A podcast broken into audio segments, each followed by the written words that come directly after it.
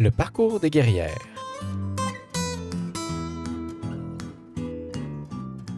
Salut les guerrières, salut les guerriers. Bienvenue à cette nouvelle édition du Parcours des guerrières. Le Parcours des guerrières est un balado enregistré en direct où l'on prend ensemble le temps pour rencontrer une personnalité féminine d'inspiration, d'exception.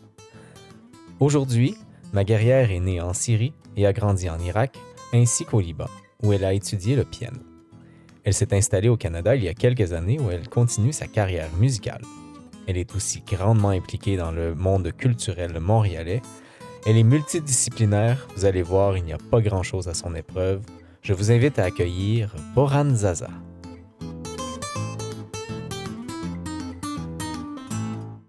Bonjour Boran. Bonjour Benjamin, comment ça va? Ça va bien et toi? Ça va bien, merci. Ben, merci à toi d'avoir accepté euh, cette invitation euh, incongrue de, de, venir participer à, à, mon émission du Parcours des guerrières. Ça me fait tellement plaisir. C'est vraiment une très belle idée de, de mettre lumière euh, sur les personnalités féminines. C'est quelque chose dans lequel on a toujours besoin. Donc, c'est vraiment apprécié. Merci beaucoup de m'avoir invité. Ben, le, le, le, plaisir est certainement partagé. Donc, euh, si ça te va aujourd'hui, euh, j'aimerais qu'on euh, on, parcourt un tout petit peu ta, carrière de musique, donc des tout débuts jusqu'à jusqu'à aujourd'hui finalement. et on va en profiter à travers ça pour discuter de ton passage vers du Moyen-Orient vers, le Canada. Et on va, on va terminer ça avec toutes les autres choses sur lesquelles tu travailles. Donc, donc il y en a, il y en a beaucoup et, euh, et j'espère qu'on aura le, le, temps de faire le tour le plus possible de ce sur quoi, euh, ce tout sur quoi tu travailles. OK, je suis prête. Une heure pour traverser l'ensemble, c'est ambitieux. Euh, sans, plus tarder, on va commencer en fait parler tout, tout, tout, tout, tout début. Euh, j'en ai profité, puis on aura l'occasion d'en reparler plus tard, mais euh, de, lire une partie de, ton blog. Et, et, tu mentionnes en fait que tu as commencé à l'âge de 10 ans. Donc, j'ai malheureusement pas pu trouver une, une image de l'époque en question. C'est le, le plus tôt que j'ai pu trouver de toi. L'époque des, des, cheveux courts. des cheveux courts à l'époque, effectivement, et euh, on va pouvoir avoir d'autres un peu plus tard euh, où, on, où, on, voit encore les cheveux courts. Euh, donc, ben, la première question que j'ai pour toi, il semblerait à la lecture de ce que tu as fait que le piano à l'âge de 10 ans, ça a été un coup de foudre. comme si c'était ce que tu voulais. Est-ce que j'ai est bien ressenti ce que, ce que, ce que tu as vécu quand tu as commencé?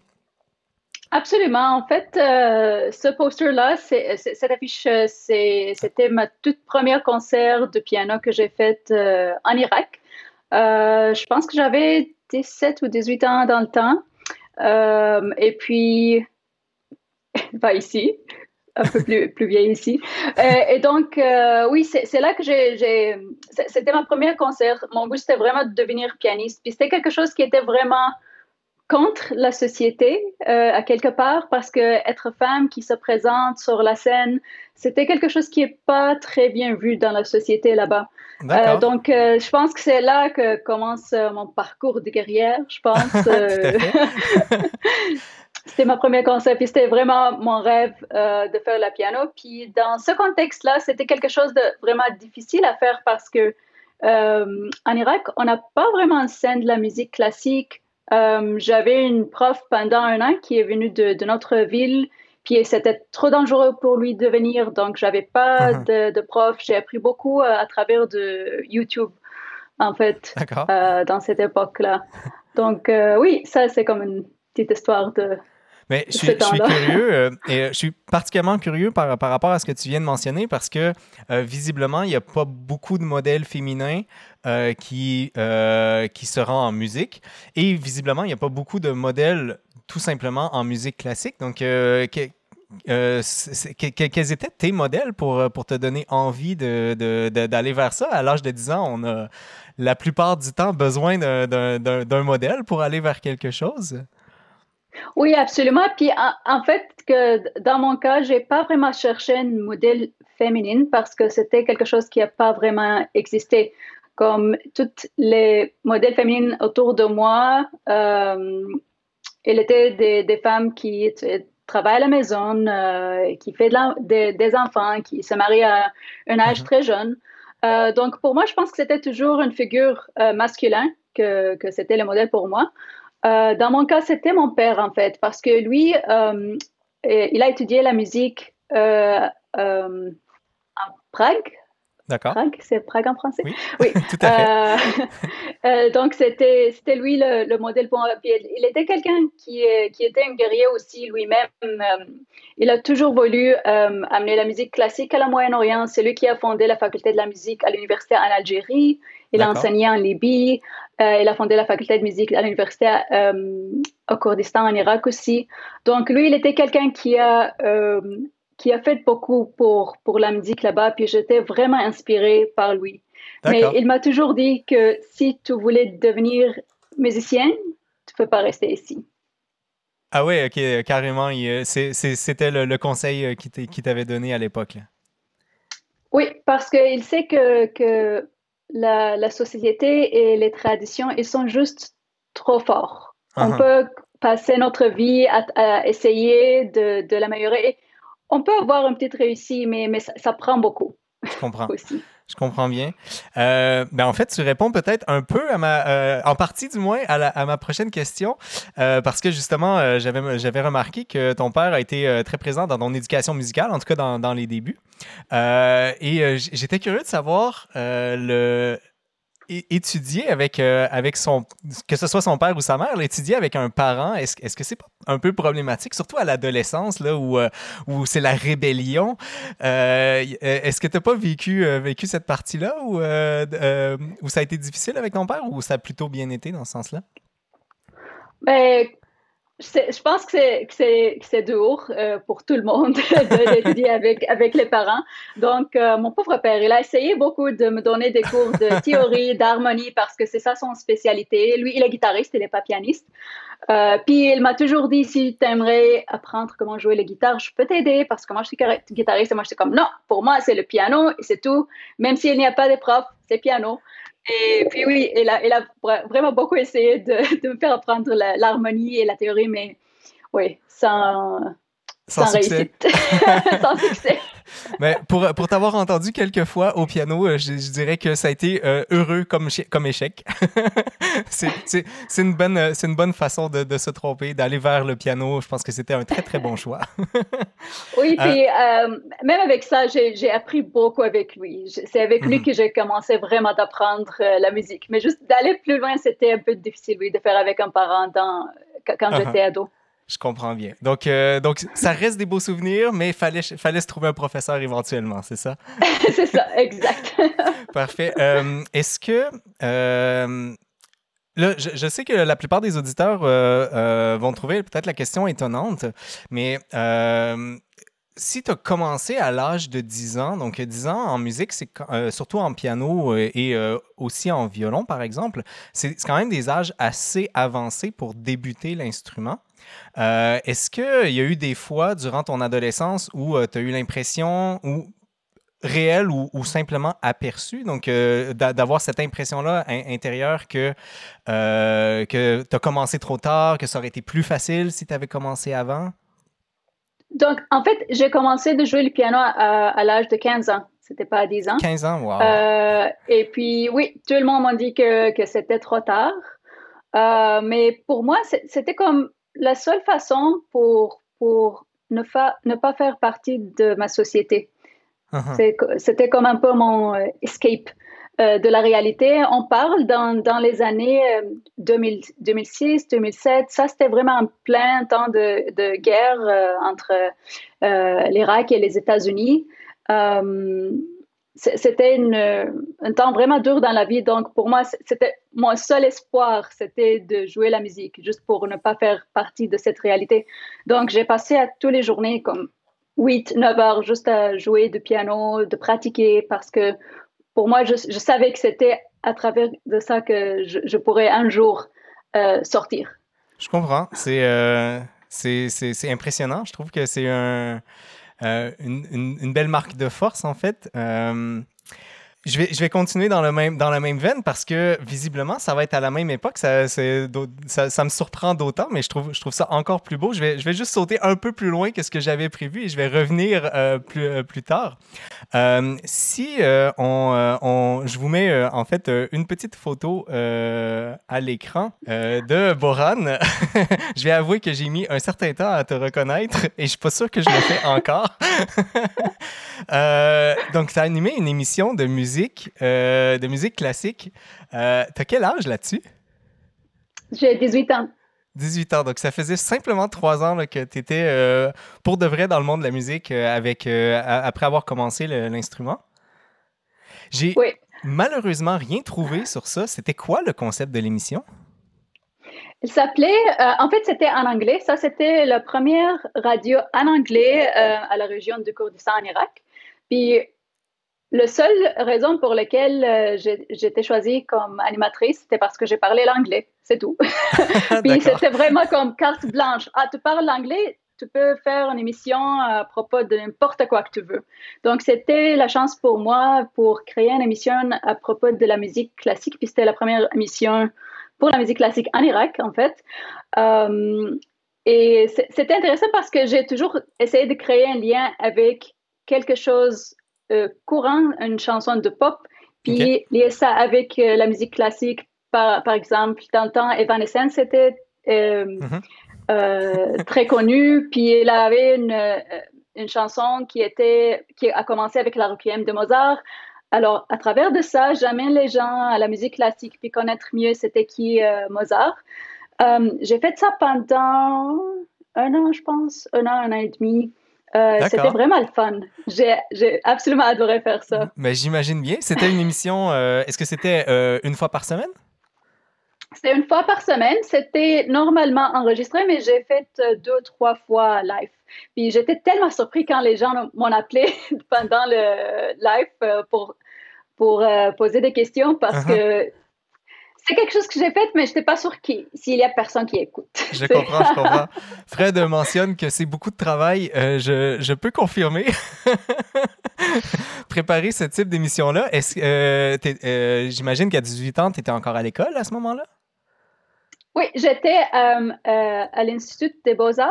Donc là-bas, on a comme un système un peu comme les cégep ici, où après 9 ans à l'école, on peut faire un peu de spécialisation spécialisation euh, en quelque, dans quelque chose. Pour moi, c'était la musique à l'Institut des, Beaux-Arts. Euh, donc ici, j'étais à la troisième année, quatrième année.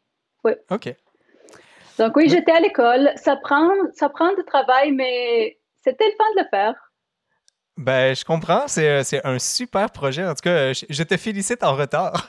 Puis je t'ai payé 50 dollars par émission. Hein? C'était quelque chose, une petite fortune pour, euh, pour moi en Irak dans le temps.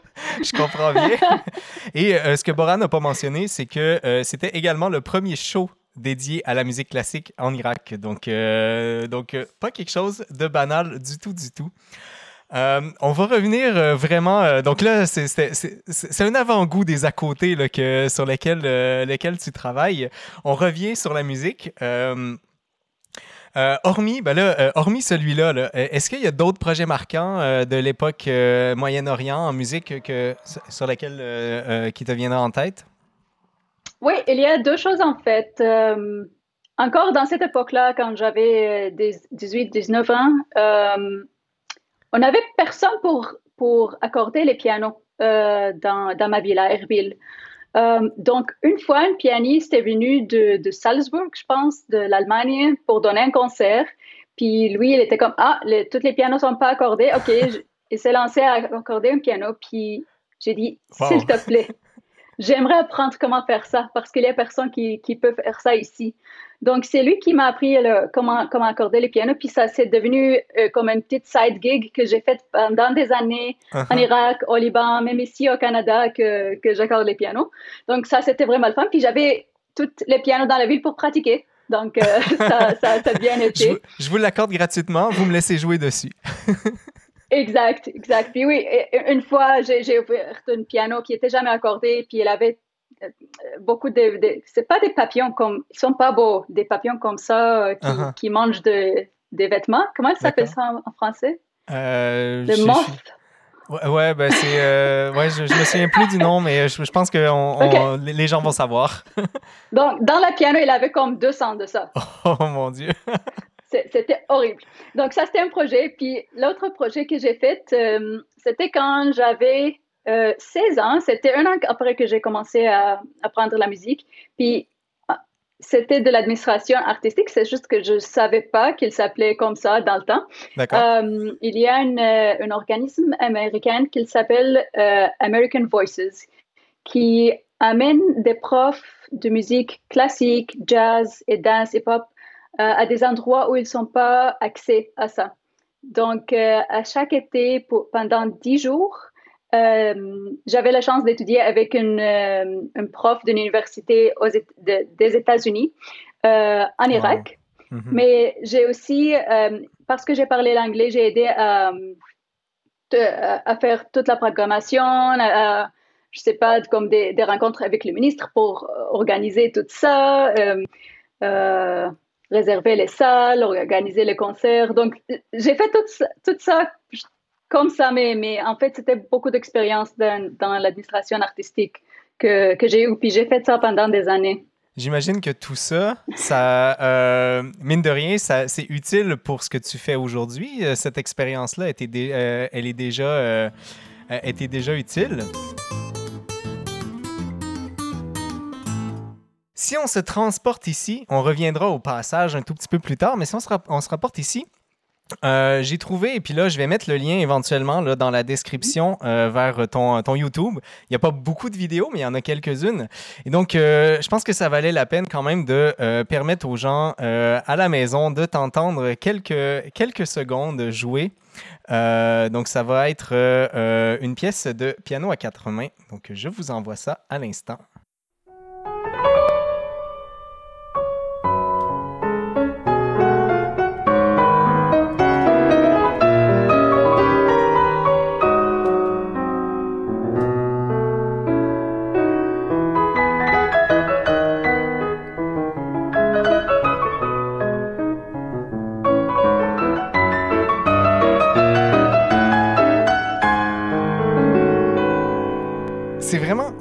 Très beau cette, euh, ce, vidéo-là. Euh, euh, je vois une, une, tellement une belle complicité entre, entre toi et l'autre pianiste.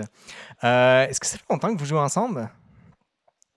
Donc, cette vidéo, c'est l'un des projets de Duo Columbus que j'ai fondé avec la pianiste Angela Ochoglu. On s'est rencontrés à l'université McGill quand on était toutes les deux étudiants. On a joué ensemble pendant bon euh, deux ans. C'était mhm. avant que j'ai, euh, je me suis lancée de travailler dans l'administration artistique euh, ici au Canada. Puis on a fait quelques concerts, on a fait des, des vidéos ensemble. c'était vraiment un, projet très ambitieux. Ces vidéos-là mhm. que, que tu vois, on l'a fait comme sans budget. on, a, on a juste les figurants sont comme nos amis et, nos parents. Et puis, on a demandé à une amie de filmer. On a, on a fait tout, ça. On a demandé à le, propriétaire du café si on peut juste euh, l'utiliser avant que les gens se rentrent. Et il a, il a tout simplement accepté, c'est ça? Il a tout simplement accepté. C'est quelque chose que j'ai appris. Il faut juste euh, demander des fois. Demandez et vous recevrez. euh, Là, euh, on a vu juste un, petit extrait, évidemment, mais euh, à l'intérieur de la vidéo, en fait, on voit euh, toute une histoire là, où, où Boran rencontre de loin cet homme, va le voir et revient jouer au piano. Donc, il y, a toute cette, cette, idée de la séduction. Mais, mais derrière, ça me faisait poser la question, est-ce que, est-ce que la musique a toujours une sorte d'histoire à l'intérieur?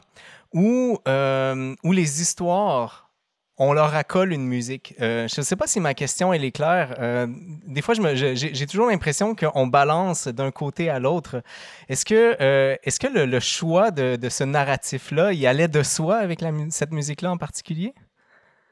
Pour moi, ce que j'ai appris et ma philosophie toujours dans la musique, c'était qu'il faut toujours rencontrer une histoire.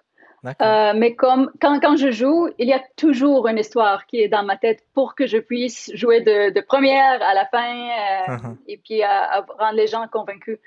Mais là, quand, quand, on fait une vidéo, on a, on a une très belle chance, une très belle opportunité pour montrer ce, qu'on pense. Uh-huh. évidemment, la musique de Astor Piazzolla, c'est plus tango, c'est plus de, South America.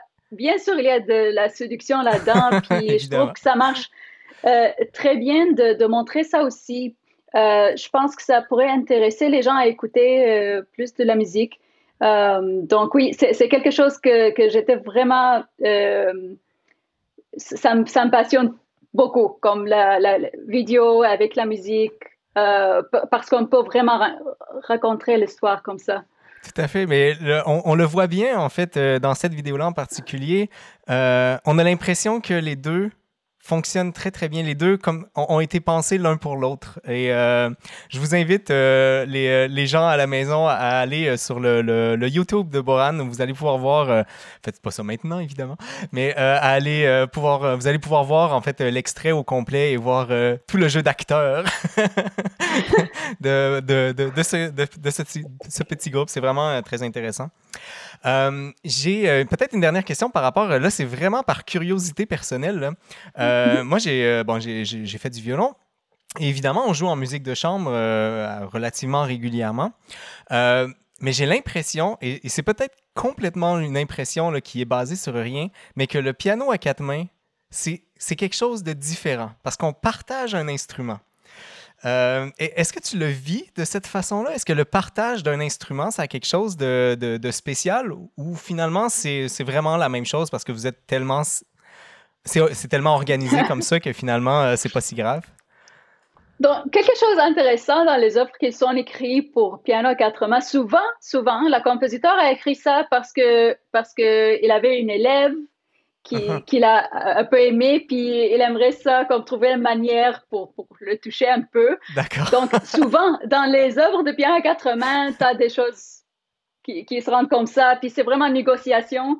D'accord. Euh, comme aujourd'hui, c'est pas ça le, le, le but, hein, c'est pas la séduction sur l'instrument, mais, mais, mais c'est, des fois, c'est, c'est vraiment euh, difficile de négocier. C'est qui, qui qui va avoir les mains en haut ou en bas, ou euh, comment on peut régler cet endroit-là dans cette œuvre-là. Donc, euh, il y a, il y a des, des choses difficiles là-dedans, mais, mais je l'adore parce que le piano, c'est surtout un, instrument très... Euh, il y a beaucoup de solitude. Uh-huh. On est très seul quand on est pianiste. C'est pour ça que je suis très passionnée par le répertoire euh, pour quatre mains de piano. Euh, je trouve que ça amène vraiment quelque chose à l'expérience de jouer du piano, puis ça utilise vraiment toute la possibilité du piano, qui est capable de faire beaucoup, euh, même avec deux mains. donc imagine avec quatre mains, euh, on a tellement de possibilités. Et donc, je pense que la question qui, qui suit par rapport à ça, c'est est-ce que ce serait la même pièce si c'était joué sur deux pianos?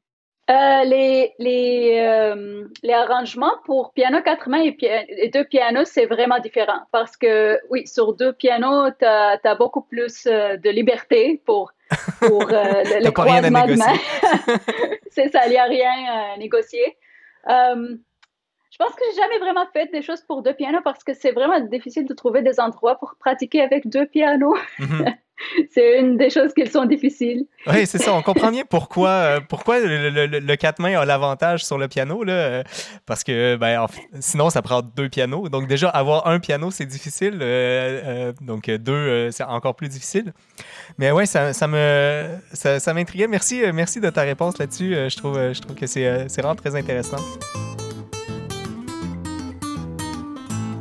Continuons. Donc, euh, on, est déjà, rendu au Canada. Là. On est déjà rendu dans ta carrière canadienne. Et puis, euh, euh, mine de rien, tu as fait beaucoup sur la, scène culturelle hors interprète. Donc, c'est quoi la motivation? Puis je pense que tu nous en as donné un indice déjà tout à l'heure. mais quelle est ta motivation à passé de devant la scène à derrière la scène? Donc là, je pense entre autres à l'Oasis musicale. Donc là, c'est euh, vraiment en transition, hein, parce que là, c'est euh, simultanément là où tu es euh, interprète et également directrice artistique. Donc, qu'est-ce qui qu'est-ce qui t'a motivé à passer derrière la scène? C'est une longue histoire. la première motivation, en fait, quand j'ai fini mes études à l'université, parce que je suis venue ici comme, comme étudiante, c'était d'être capable de rester au Canada. Euh, parce que pour rester, je devrais avoir un travail à temps plein. Mhm. puis jouer de la musique toute la journée, ça, c'est pas de travail à temps plein pour, pour le gouvernement. donc, j'ai appliqué à plein de choses comme toutes les offres de travail que j'ai vues, j'ai appliqué n'importe dans une librairie, dans un café, dans, partout. Euh, mais éventuellement, je suis tombée sur, sur euh, ce travail euh, à la cathédrale Christchurch qui était pour gérer une série de concerts. Puis c'est ça, c'est là quand, quand j'ai appliqué que je me suis rendu compte que ah, mais en fait j'ai organisé beaucoup de concerts dans ma vie parce que où moi j'ai grandi, on n'avait pas quelqu'un pour les organiser. Donc en fait, je sais exactement comment faire ça. Uh-huh. et j'ai commencé à faire ça, puis j'ai, c'était la, la première fois quand j'ai organisé un concert à l'Oasis musical que j'ai organisé un concert dans lequel j'ai pas joué. OK. Puis c'était une expérience très, très intéressante parce que euh, ça fait du bien, mais en même temps, c'est beaucoup moins de stress. Et puis, je peux beaucoup mieux faire euh, le travail d'organisation. Uh-huh. C'est quelque chose que j'ai toujours voulu bien faire, mais évidemment, si tu devrais pratiquer aussi en même temps, il faut pratiquer. C'est ça qui est plus, euh, plus, plus, important. Euh, donc, j'ai commencé avec ça, puis deux mois plus tard, ça c'était un travail à temps partiel, donc encore pas assez pour pouvoir rester euh, ici. Pas suffisant, j'ai continué à appliquer. Puis, euh, oui, euh, je, suis tombée sur un travail dans la billetterie de l'Orchestre classique de Montréal que j'ai appliqué sans avoir beaucoup d'espoir parce que, en fait, la billetterie, c'était pas quelque chose que je connaissais très bien. Même mais, ma capacité de parler le français, c'était beaucoup, beaucoup moins dans le temps. Ça, ça faisait comme moins que deux ans que, que j'ai que j'ai commencé à apprendre la langue française. Uh-huh. Mais j'ai appliqué et, et je suis très, très reconnaissante pour, pour Taras Kulish, qui est le directeur général, parce que il m'a donné une chance, vraiment, qui a changé ma vie. Euh, je pense qu'il était capable de voir que même si je n'étais pas dans le temps la, personne parfaite pour la job, je, pourrais devenir ça dans, dans quelques mois. C'est une belle marque de confiance quand même. Absolument, absolument, mais c'était dur en même temps euh, euh, pour, pour, moi, comme euh, d'avoir ce travail avec beaucoup de responsabilités, des choses que, que j'ai jamais vues dans ma vie avant, par exemple, dans ma première semaine. C'est quelque chose que j'écris dans ma blog de travail. Taras m'a demandé Ah, peux-tu, il faut commencer d'organiser notre gala, nous avons un camp silencieux. Puis moi, j'étais comme Ok, parfait, je m'en occupe. Puis je suis allée sur Google c'est quoi un camp silencieux? deuxième question, c'est quoi un gala? Parce que je, viens vraiment d'une culture vraiment différente, des choses comme ça n'existaient pas. Euh, donc, j'ai commencé à faire ça. Donc, je me suis trouvée là-bas. Je, trouve que je peux être beaucoup plus utile pour l'art, pour la scène artistique, euh, arrière la scène que sur scène ça m'empêche pas encore de, jouer et de faire des concerts quand, je, veux, mais évidemment, il y a plein de merveilleux pianistes euh, à Québec et au Canada qui sont commencés depuis qu'il avait cinq ans, qui connaissent beaucoup de répertoire. Euh, c'est eux qui devraient être sur scène, pas moi. des fois, peut-être moi, mais, mais, mais euh, j'ai beaucoup, j'ai beaucoup plus de valeur si je les aide. Je comprends. Euh, à être leur mieux sur, sur scène. Est-ce que tu retires du, du, plaisir aussi à, à, organiser euh, ces, ces choses-là? Ça fait, ça fait aussi partie ah. de, ce que tu veux? Bien sûr. donc, c'est donc c'est pas simplement euh, par altruisme, là, on s'entend? non, non, non, pas du tout. Mais c'est juste que des fois, même quand, parce qu'organiser des concerts, ça, peut être vraiment stressant. Il y a des choses qui ne marchent pas. Tu travailles avec beaucoup de monde pour, pour le faire. Mais éventuellement, quand les artistes sont là sur scène et il y a de la musique, c'est la magie. Tout vaut la peine. Il y a, ce moment-là que, que j'adore. Euh, ben, mais je comprends très bien. En fait, euh, c'est. Euh, il y, a, y, a, du plaisir à retirer dans les, dans, dans les deux facettes, en fait, dans, dans la facette d'être devant le public et aussi dans la facette d'organiser tout pour que, pour que ça fonctionne. Je pense que quand on réussit à, à, à créer quelque chose qui, qui coule, et que tout a l'air en place, euh, je pense qu'on. Euh, moi, j'ai organisé des, événements également, et même en n'en mm. faisant pas partie, moi, j'ai retiré un plaisir associé à ça. Là. Oui, absolument. euh, je, reviens euh, rapidement sur euh, l'Oasis parce que je pense que c'est un, organisme particulier. je me suis noté un tout petit truc ici. c'est dans la description de, de, de l'Oasis sur leur site Internet qui mentionne Au fil des années, une relation privilégiée s'est développée entre nos spectateurs. Et c'est vrai. J'ai ce sentiment-là également par rapport à cet événement-là, le l'Oasis musical. Il y, a, quelque chose qui se crée entre le public qui revient et euh, l'organisation, finalement, le, le, fait que ce soit pour les. Euh, euh, ben, que la façon que les concerts soient organisés. Bref, je pense que c'est une question peut-être un peu trop philosophique, mais, mais comment on, organise cette chose-là pour que, pour que ça se passe? Comment on organise un, lien avec son public? Je pense que la chose qui était vraiment spéciale avec l'Oasis musical, c'est premièrement, c'était dans une église dans downtown de Montréal. Euh, donc, tu as vraiment des gens différents. Tu as, des fois des touristes qui, qui viennent, qui entrent. Euh, le, le, porte est toujours ouvert, même, même euh, quand le concert est en cours, les gens peuvent entrer, peuvent sortir. C'est quelque chose vraiment euh, particulier pour cette série de concerts. Puis tu as des gens qui sont là toutes les semaines, toutes, toutes, toutes, les semaines. Parce que ça, l'Oasis Musical, c'était un concert par semaine, 52 concerts par année. C'était vraiment beaucoup de concerts. Quand on parle d'organisation. oui, c'est ça. Les gens sont là euh, à toutes les semaines. Puis on encourage toujours les artistes de parler avec les gens. Donc, il faut toujours présenter les œuvres. Euh, euh, parler avec les gens après le concert, juste pour créer ces, liens-là. Euh, et puis, c'était aussi une série de concerts qui était gratuit donc, et donc libre. donc, il y a vraiment un sentiment de société qui se développe. Comme j'ai vu au fil des, années, le moyen des dons des gens a commencé à être plus, encore plus et plus. c'est comme je sais pas, comme la société qui se développe, les gens qui aimeraient encore plus encourager les artistes, les jeunes artistes, euh, je, ne pense pas que c'est quelque chose qui se crée par hasard. Et, il faut euh, écrire ça évidemment dans les contrats avec les artistes que on aimerait que vous faites ça, euh, mm-hmm. parler avec les gens et tout ça. mais oui, c'est juste qu'il faut faire la même chose à chaque semaine, chaque semaine, chaque semaine, puis ça développe. ah, c'est intéressant ça, euh, la, la, façon, euh, la façon que tu le mentionnes, la, régularité, euh, ça, ça, fait partie de, ça fait partie de la relation qu'on crée avec le public. Merci de le bien dire. C'est ce que j'essaie. Ça fait trois minutes que j'essaie de dire.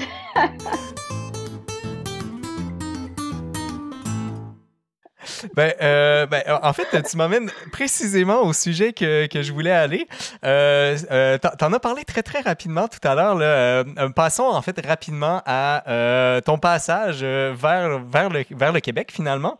donc, à la base, là, tu parles, tu l'as mentionné, là, tu parles arabe, kurde, anglais. Pourquoi la, la seule province francophone? Pourquoi la seule province francophone?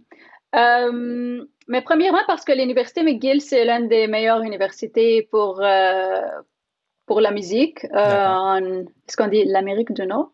en Amérique du Nord, oui.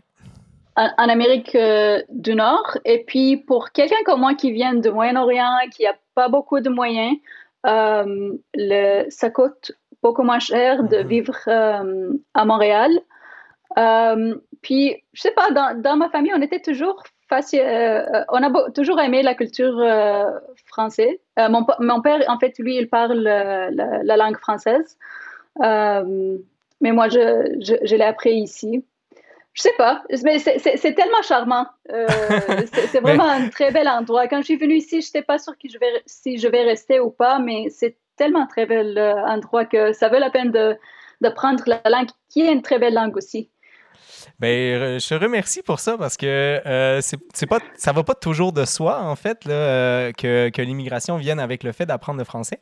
Et euh, je me souviens, euh, je t'ai rencontré pas longtemps après que tu arrives. Et, et à l'époque, tu ne parlais pas français, mais tu le prononçais. et, et donc. j'avais deux, j'avais deux phrases. C'était omelette de fromage et puis 99. Je sais pas pourquoi. C'était deux choses que, que je connaissais en français.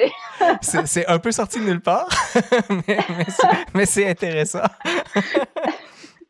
mais en fait, c'est ici que j'ai appris que c'est en fait omelette au fromage, pas de fromage. Oui, oui, d'accord. D'accord. Donc, euh, donc c'était, c'était même pas tout à fait correct, en fait. oui, c'est ça. Euh, je, je, vais reprendre, même si tu, tu nous en as rapidement là, fait le, le, le, euh, le résumé, je vais reprendre. J'ai traduit ton article de blog que, tu nous as parlé tout à l'heure parce que je, pense que c'est suffisamment bien écrit pour simplement juste te le redire et, je vais te demander de recommander après. Donc, euh, euh, ça fait référence à l'histoire qu'elle nous a racontée juste avant par rapport à sa première, euh, sa première semaine à l'Orchestre classique de Montréal. Donc, dès ma première semaine, mon patron me dit Boran, nous avons besoin de commencer le travail sur l'encan silencieux pour le gala. Pourrais-tu t'en charger?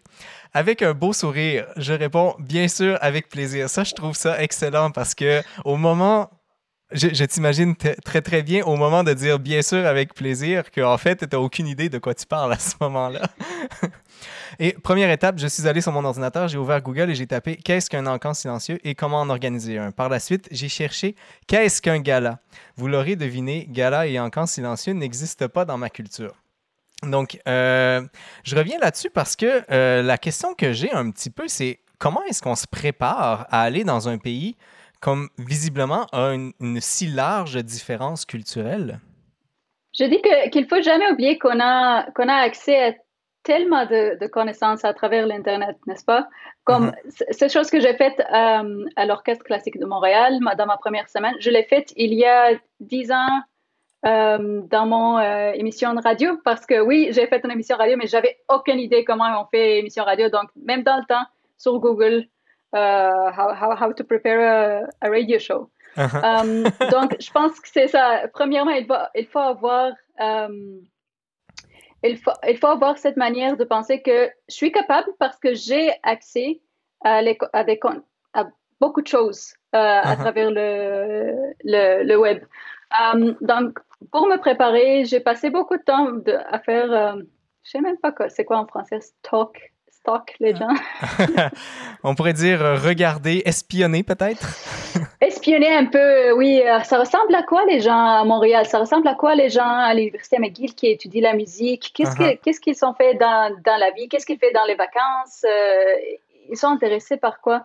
Parce que je trouve qu'on peut lire beaucoup à propos à propos d'un pays et savoir c'est où la ronde et savoir c'est où, je sais pas. les, éléments essentiels.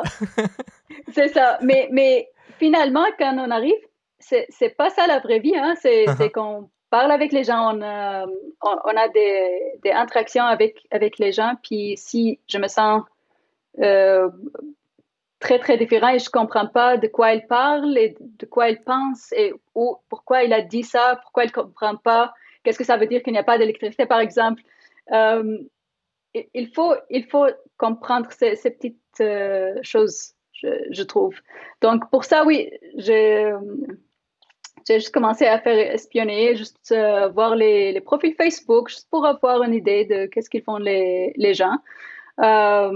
Puis ça, ça m'a beaucoup aidé, juste pour comprendre mieux la société dans laquelle je vais vivre. Uh-huh. Et puis, ça aide beaucoup parce que une société comme Montréal, c'est pas la même chose comme Toronto. Toronto n'est pas la même chose comme uh-huh. Vancouver. C'est pas juste Canada et c'est tout. C'est vraiment des endroits différents. Tout à fait. Donc, euh, oui, juste créer un petit euh, lien personnel euh, comme ça. Et puis, avoir, garder un, esprit ouvert toujours pour apprendre. Parce que ce que j'ai appris dans ma vie, c'est pas nécessairement de tout ce que les gens ici ont appris. C'est correct. Mais si je prends la décision de vivre ici, ça veut dire que je devrais garder l'esprit ouvert et apprendre. C'est des beaux messages pour les personnes qui, euh, qui peuvent éventuellement venir. Ça m'amène peut-être à ma prochaine question. Je vais sauter un, tout petit peu. Je vais euh, tout de suite aller sur une autre citation et je vais d'ailleurs mettre le blog en question euh, qui est associé à Do Not Follow Your Dream. On reviendra à ce titre-là tout de suite après. mais à l'intérieur du blog, en fait, il y y a aussi une, autre, une autre citation que, que j'aimerais que, que tu commentes, que je trouve qui réfère beaucoup à ce que tu viens de dire. Euh, et euh, donc, je la lis une première fois. Je vais quand même faire une mise en garde tout de suite après, puis ensuite, je te poserai ma question. Donc, euh, encore une fois, j'ai traduit parce qu'à la base, c'est en anglais. j'ai échoué tellement de fois dans ma vie. J'ai appliqué pour tant de travail où j'ai été rejeté. Je travaille maintenant, mais je gagne 20 de moins que ma sœur. Je ne parle pas encore suffisamment français. J'aime faire de la vidéo, mais je le fais sur un iPhone. Beaucoup de personnes plus jeunes ont accompli plus que ce que j'ai fait dans, toute ma vie. Je suis un échec. Donc, euh, je, mentionne que je mets une mise en garde parce que plus tard dans l'article, en fait, tu, reprends ce texte-là et tu le retournes de façon positive, hein, plutôt que, que, se, que se montrer comme un échec. On peut, on peut voir ça comme un apprentissage, finalement. Euh, et c'est un peu ma question. Euh, c'est quoi ton rapport à l'échec euh, et, et à la peur aussi de l'échec? Est-ce que tu est as quelque chose de particulier? parce que tu as l'air d'être fonceuse, donc probablement, potentiellement courageuse face à l'échec? quel est ton rapport à l'échec? Je pense que j'ai eu tellement d'échecs que, c'est correct maintenant. Comme, OK, bof, un autre échec, OK. Mais j'ai aussi, j'ai appris que c'est vrai que dans la vie, il y a beaucoup d'échecs, mais ça, ça prend une seule réussite des fois. Donc, quand j'ai appliqué pour tellement d'universités à travers le monde, juste pour, euh, pour sortir de, de Moyen-Orient, oui, j'ai reçu beaucoup, beaucoup, beaucoup de, de rejets, mais ça a pris juste une seule, euh, une seule oui pour, pour que je puisse être ici euh, aujourd'hui. Donc, je pense que c'est ça que j'ai appris, que, que, ne pas avoir peur de euh, d'essayer. Mm-hmm. Parce que c'est correct. Mais même si cette fois-ci, ça marche pas, même dans les prochaines 50 fois, ça marche pas, c'est pas grave parce que ça prend juste une fois que ça marche. Donc, ce que tu dis finalement, c'est que l'échec ne te ne t'inquiète pas lorsque tu lances un projet, c'est ça? Mais ça m'inquiète, c'est sûr, mais, mais euh, euh, je pense que c'est vraiment une question de mindset. Est-ce que si je pense toujours juste à l'échec, donc euh, je, vais voir juste l'échec dans, dans, ma vie. Mhm, mais je, je, devrais juste, juste changer sur quoi ça va, ça va être mon concentration. Donc, j'ai mentionné euh, que, euh, que le que le blog en question s'appelle Do Not Follow Your Dream. Donc, euh, en fait, c'est un peu un titre catchy, là, soyons honnêtes, honnêtes dans, dans l'objectif, finalement, de nous dire que les... Ben, je vais peut-être pas tout révéler, là. je vous laisse aller lire le blog en question, mais euh, une des conclusions qu'on pourrait tirer, c'est euh, de revisiter ses rêves une fois de temps en temps pour peut-être les remettre à jour. Et, euh, je pense que ça faisait un lien assez, assez direct avec l'idée de l'échec. Est-ce que tu as révisé tes, Est-ce que tu suis ton propre conseil dans la vie? Et si oui, est-ce que tu as des exemples de moments où tu as révisé ton, tes rêves? Mais oui, bien sûr, je, je, l'ai fait euh, souvent dans ma vie, en fait. Euh, puis c'est ça qui m'a, qui m'a aidé à repenser euh, ma, ma, propre, ma propre histoire de, et puis de, de le transformer d'une histoire d'échec en histoire de réussite. Mhm. Par exemple, il y a deux ans, quand j'ai commencé de travailler dans l'administration artistique, pour moi, c'était un peu un échec dans, dans le monde de, de euh, performance, euh, d'être pianiste, euh, concertiste. Parce que oui, ok, je, je, devrais travailler, mais ça veut dire que j'ai pas assez de temps pour, pour pratiquer, m'améliorer, faire des concerts. Donc c'est un échec pour moi parce que toute ma vie, j'ai voulu faire, faire de la musique et être pianiste. Ok, donc si je le regarde comme ça, c'est un échec. C'est un échec. Mais quand je, vois que, ah, mais en fait, j'ai fini par faire quelque chose qui est vraiment utile pour, ma société. Euh, grâce à, cette chose-là, je peux rester au Canada.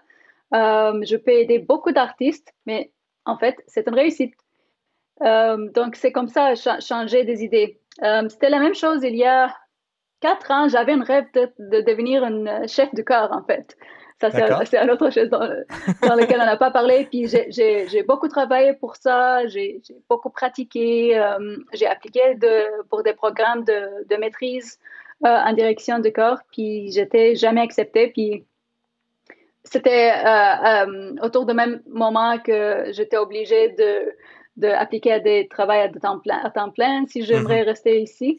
donc, un autre un autre échec. Ah, j'ai voulu faire ça, puis euh, je n'étais pas réussi. Mais quand je le regarde maintenant, mais c'était peut-être l'une des meilleures choses qui, qui m'ont arrivé parce que c'est étudier encore, et, hum, ça veut dire, euh, je ne sais pas, encore de dette peut-être. Euh, ça veut dire peut-être pas de travail dans la direction de corps, pandémie aujourd'hui, beaucoup de difficultés pour les musiciennes pendant les prochaines années. donc, c'était une réussite finalement. Uh-huh, tout à fait. De, voir l'échec ou de voir. Peut-être que l'échec, c'est beaucoup trop fort comme mot aussi. Là, ce serait plutôt euh, euh, des, non-réussites. Appelons ça des non-réussites. De voir les non-réussites comme des tremplins vers quelque chose d'autre, finalement. J'ai un autre nom pour ça, c'est de l'expérience. L'expérience, voilà, c'est euh, un mot excellent. C'est de l'expérience accumulée. Euh, gardez euh, cette partie de sagesse. Et d'ailleurs, euh, je vous invite à lire le blog en question qui est rempli de petites sagesses comme ça. C'est un, un, blog très, très, très court. En fait, ça m'a fait poser la question parce que là, là on rentre dans les, les toutes les, les autres choses autour de la musique et à l'extérieur de la musique. Est-ce que tu écris d'autres types de choses? Parce que je suis au moins tombé sur deux blogs et je me suis dit que potentiellement j'avais euh, manqué plein d'autres euh, plein d'autres choses. Mais, euh, en fait, quand j'étais au Liban, pendant mes études en musicologie là-bas, j'ai pris un cours de critique musicale. D'accord. et puis, ça m'inspirait à commencer un blog pour la critique de uh-huh. musique. Ah, donc, j'ai écrit euh, quelques critiques euh, quand j'étais au Liban. J'ai même continué quand, euh, quand j'étais à Montréal. donc, c'était vraiment le fun. Ben, c'est continué jusqu'en 2017, presque. donc, presque de début 2013 jusqu'à 2017, si, si ma mémoire est bonne. Oui, oui, exact. Ah, tu as fait de, bonnes recherches. Ben, j'ai lu aussi une partie de ce blog. Euh, oui, mais il avait même des choses en arabe aussi, euh, euh, l'autre blog. Donc, mais ça, je les ai pas C'est ça. Et puis, aujourd'hui, dans mon travail de communication, j'écris beaucoup. C'est, c'est, pas sur mon nom, c'est sur le nom des organismes pour lesquels mm-hmm. je travaille. mais oui, je, je continue à écrire. Donc là, pour les dix prochaines minutes, là, ça va être un peu plus disparate parce que ta vie est un peu disparate. J'ai eu de la difficulté à ramener ça à l'intérieur de quelque chose de, euh, euh, de relativement fermé, mais je trouvais qu'il y avait tellement de choses intéressantes que je me suis dit, on va faire une, section disparate. Et donc... Euh, qu'est-ce que ça veut dire disparate? dispersed. OK. Donc, euh, on, a, on va avoir, en fait, la première chose, on va commencer par euh, une, euh, de la vidéo. Donc, on, on, a, on, a, un, petit peu effleuré le sujet jusqu'à maintenant sur le fait que tu faisais, entre autres, de la vidéo. je vous montre à l'instant... je vous montre à l'instant une vidéo que Boran a, a organisée.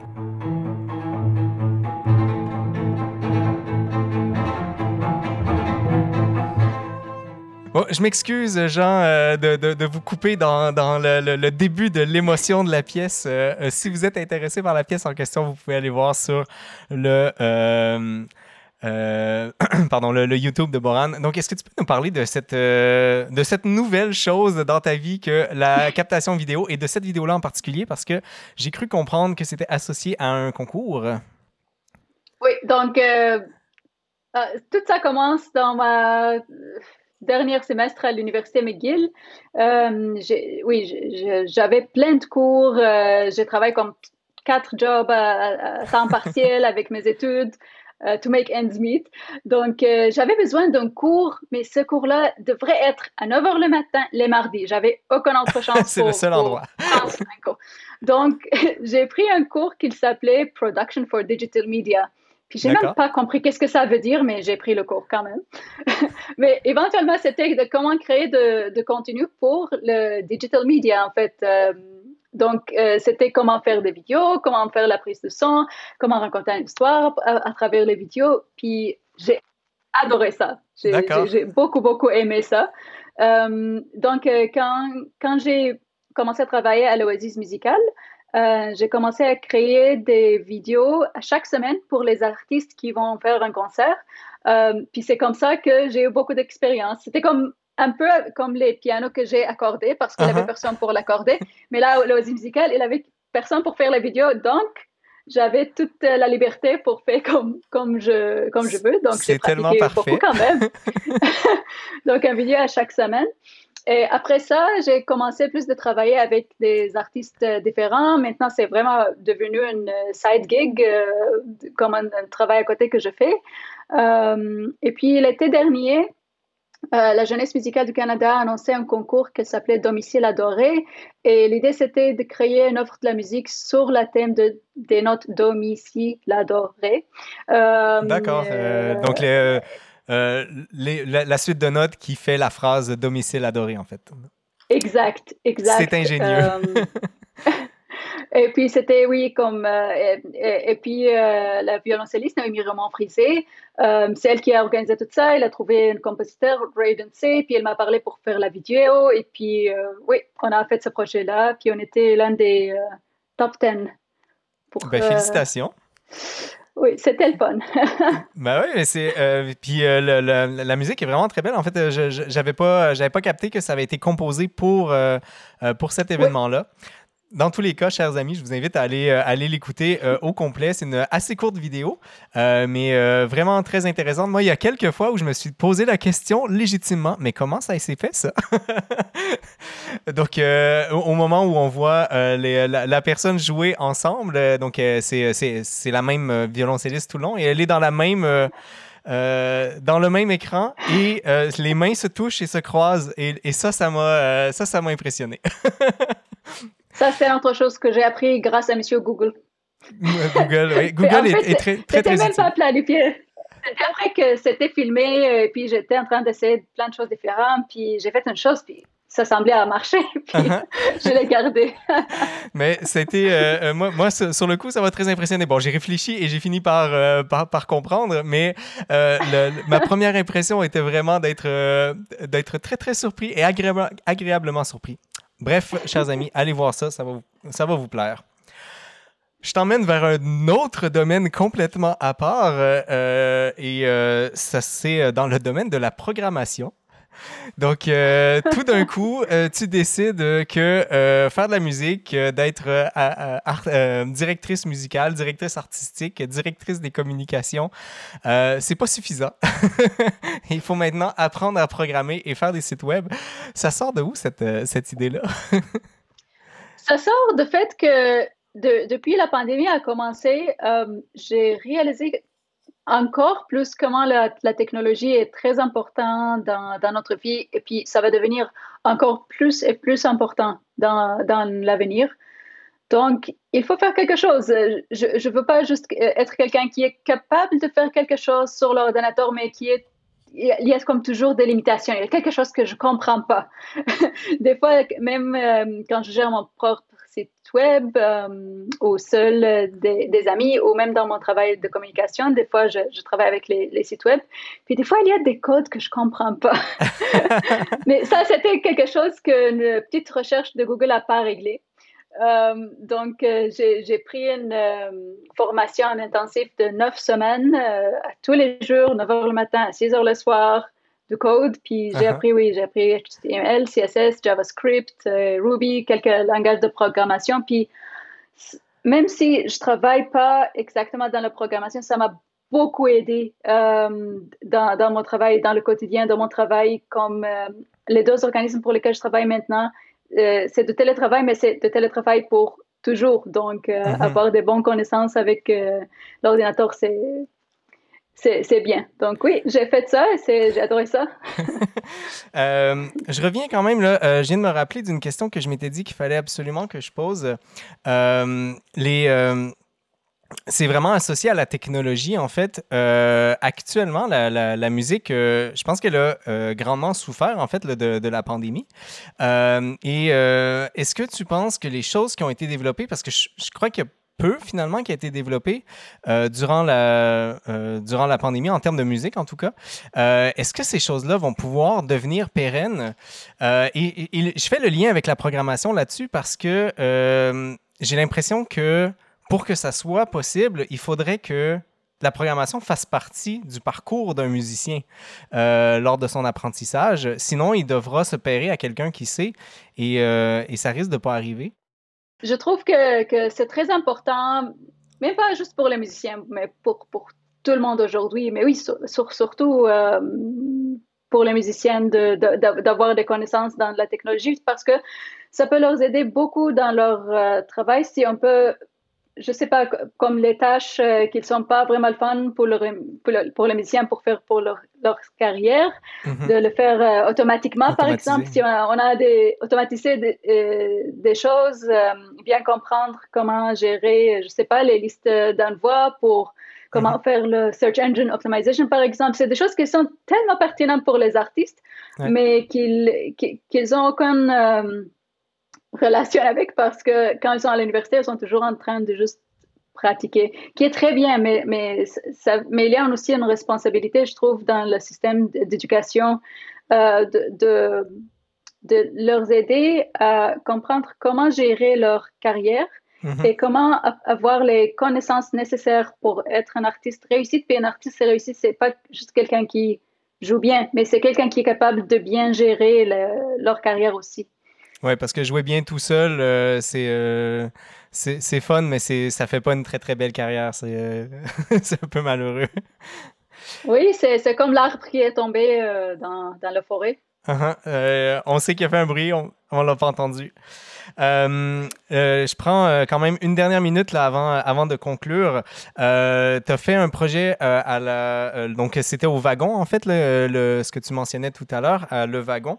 Et le projet que tu as développé, qui est le projet Legato, j'ai pas réussi à savoir si c'était un projet réel ou si c'était juste un projet de réalisable, mettons, pendant, pendant le séminaire qui n'a pas de suite. Donc, rapidement, qu'est-ce que c'est Legato? et euh, parce que c'est super intéressant. Puis après ça, est-ce que c'est quelque chose que tu vas continuer ou euh, c'était juste un projet euh, de, d'été, mettons? oui, donc les gâteaux, c'était une web app, donc une application web qu'on a créée pendant le, séminaire au wagon. et l'idée, c'est d'être capable de réserver des musiciens classiques pour les concerts à la maison, mais avec une application qui est facile comme DoorDash. Donc, tu vois tous les artistes qui sont pas loin de toi, ça coûte combien, ok, tac, tac, réservé, entrer dans le chat avec eux. Euh, vraiment un euh, processus très, très facile pour réserver des musiciens classiques pour faire les concerts à la maison. C'était un projet qu'on a commencé avec le but de continuer et de le uh-huh. réaliser. Mais depuis qu'on a fait ce projet qui était en septembre, on l'a fait en septembre. Après ça, euh, toute la province était en lockdown, puis on ne peut pas visiter les gens à la maison. Donc, c'était comme, OK, on va continuer quand ça va euh, rouvrir, mais encore aujourd'hui, c'est pas ouvert. Donc, on trouve que on va pas donner le temps, beaucoup de temps euh, à ça avant qu'il soit vraiment réalisable dans la vraie vie. Mais comme euh, du côté du code, c'est vraiment prêt. Il faut juste ajouter des artistes euh, dans notre base de données et puis c'est vraiment prêt à sortir. Donc, ben, excellent. en fait, c'est un peu le Uber Eats de, de, la musique. Absolument. C'est vraiment l'idée. Oui. Euh, bref, euh, si jamais, euh, si jamais ça, ce, projet-là continue, cher musicien, ben, il faut écrire à Boran Zaza pour dire Boran, ajoute-moi dans, dans, ta liste et l'objectif sera d'aller jouer chez des, chez des personnes. J'ai trouvé l'idée vraiment intéressante et j'espère que vous aurez l'occasion de continuer le tout. Voilà. merci euh, beaucoup, Boran, d'avoir euh, passé cette heure avec moi. J'ai trouvé ça euh, absolument charmant de t'avoir.